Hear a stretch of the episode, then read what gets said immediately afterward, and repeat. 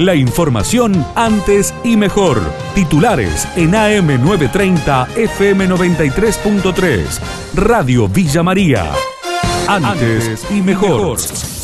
Vecinos reclamaron por el plan Lo Tengo en la jornada de ayer. Susana Ross, una de las adjudicatarias, dialogó con Radio Villa María.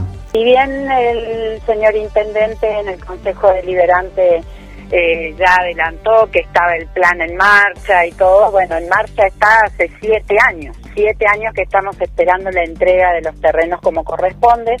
Tuvimos reunión hace unos 40 días aproximadamente. La promesa de ellos en esa reunión fue que en 15 días íbamos a tener la tasación de los, de los terrenos, la disposición cada uno en, en, el barrio que le corresponde, pero hasta el día de la fecha no, no tuvimos más eh, ninguna respuesta.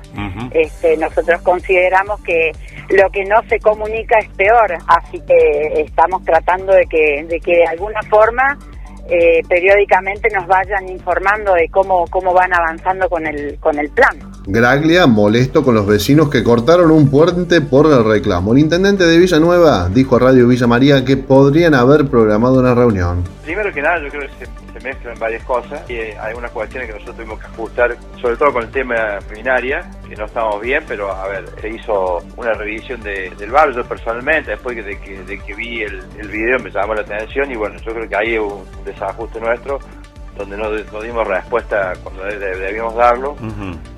En lo que refiere a la, iluminación, es un barrio que no tiene el tendido de nombrado público, que tiene farolas puestas en, distintos lugares con brazos. Estamos trabajando, yo tuve una reunión pasada con vecinos, lo que pasa es que a veces uno entiende y, y está bien que, que, puedan manifestar todo, pero hay un plan de, de trabajo para el barrio que venimos desarrollando. En el golf no llega a ser el 50% de los vecinos los que pagan las tasas. Hicimos la obra de gas y pagó el 70% pagó la obra una obra que se pedía también por, por, todos los vecinos. Cuatro funcionarios de la cárcel fueron detenidos acusados de maltratar a internos. Dialogamos con Arturo Ferreira, juez de ejecución penal. A partir de la denuncia de los familiares de estos internos que, bueno, acusaban de haber sido maltratados y golpeados, eh, la doctora Company, la fiscal del segundo turno, tomó intervención y le tomó declaración a los internos en cuestión y se ve que estos internos han dado bastantes más decisiones porque la doctora en su procedimiento, en su investigación, resolvió detener a los cuatro funcionarios.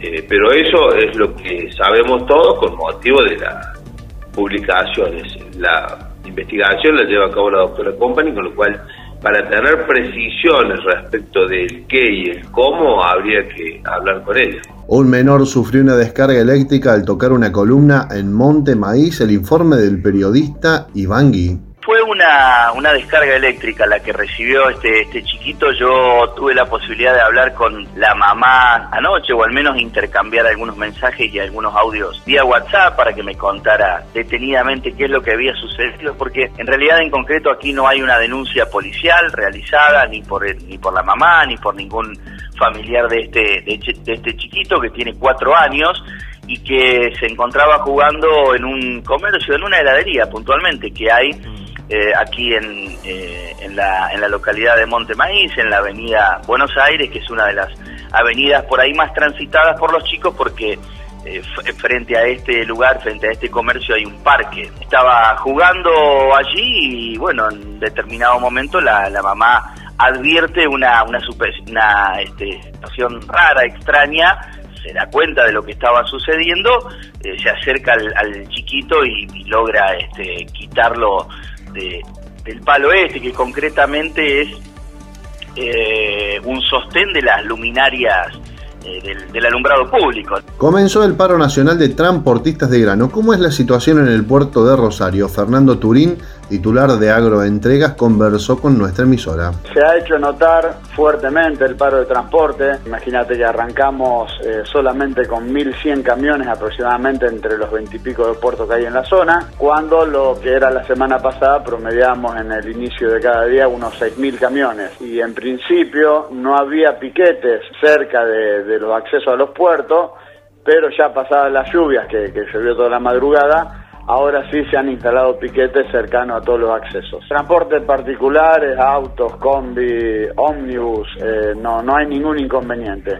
Simplemente hay eh, cortes en donde cuando se ve un camión eh, serialero, se le pide la documentación, es lo que me han informado de, conocidos que tenemos el transporte, se le pide la, la documentación y si transporta serial, se le sugiere por favor acompañar al paro que estamos realizando, ponerte a un costado y si por ejemplo viene un camión tanque con combustible, aceite, lo que fuera, directamente ni los detienen, los dejan circular. La información de Villa María y la región. AM930, FM93.3, Radio Villa María. Antes y mejor.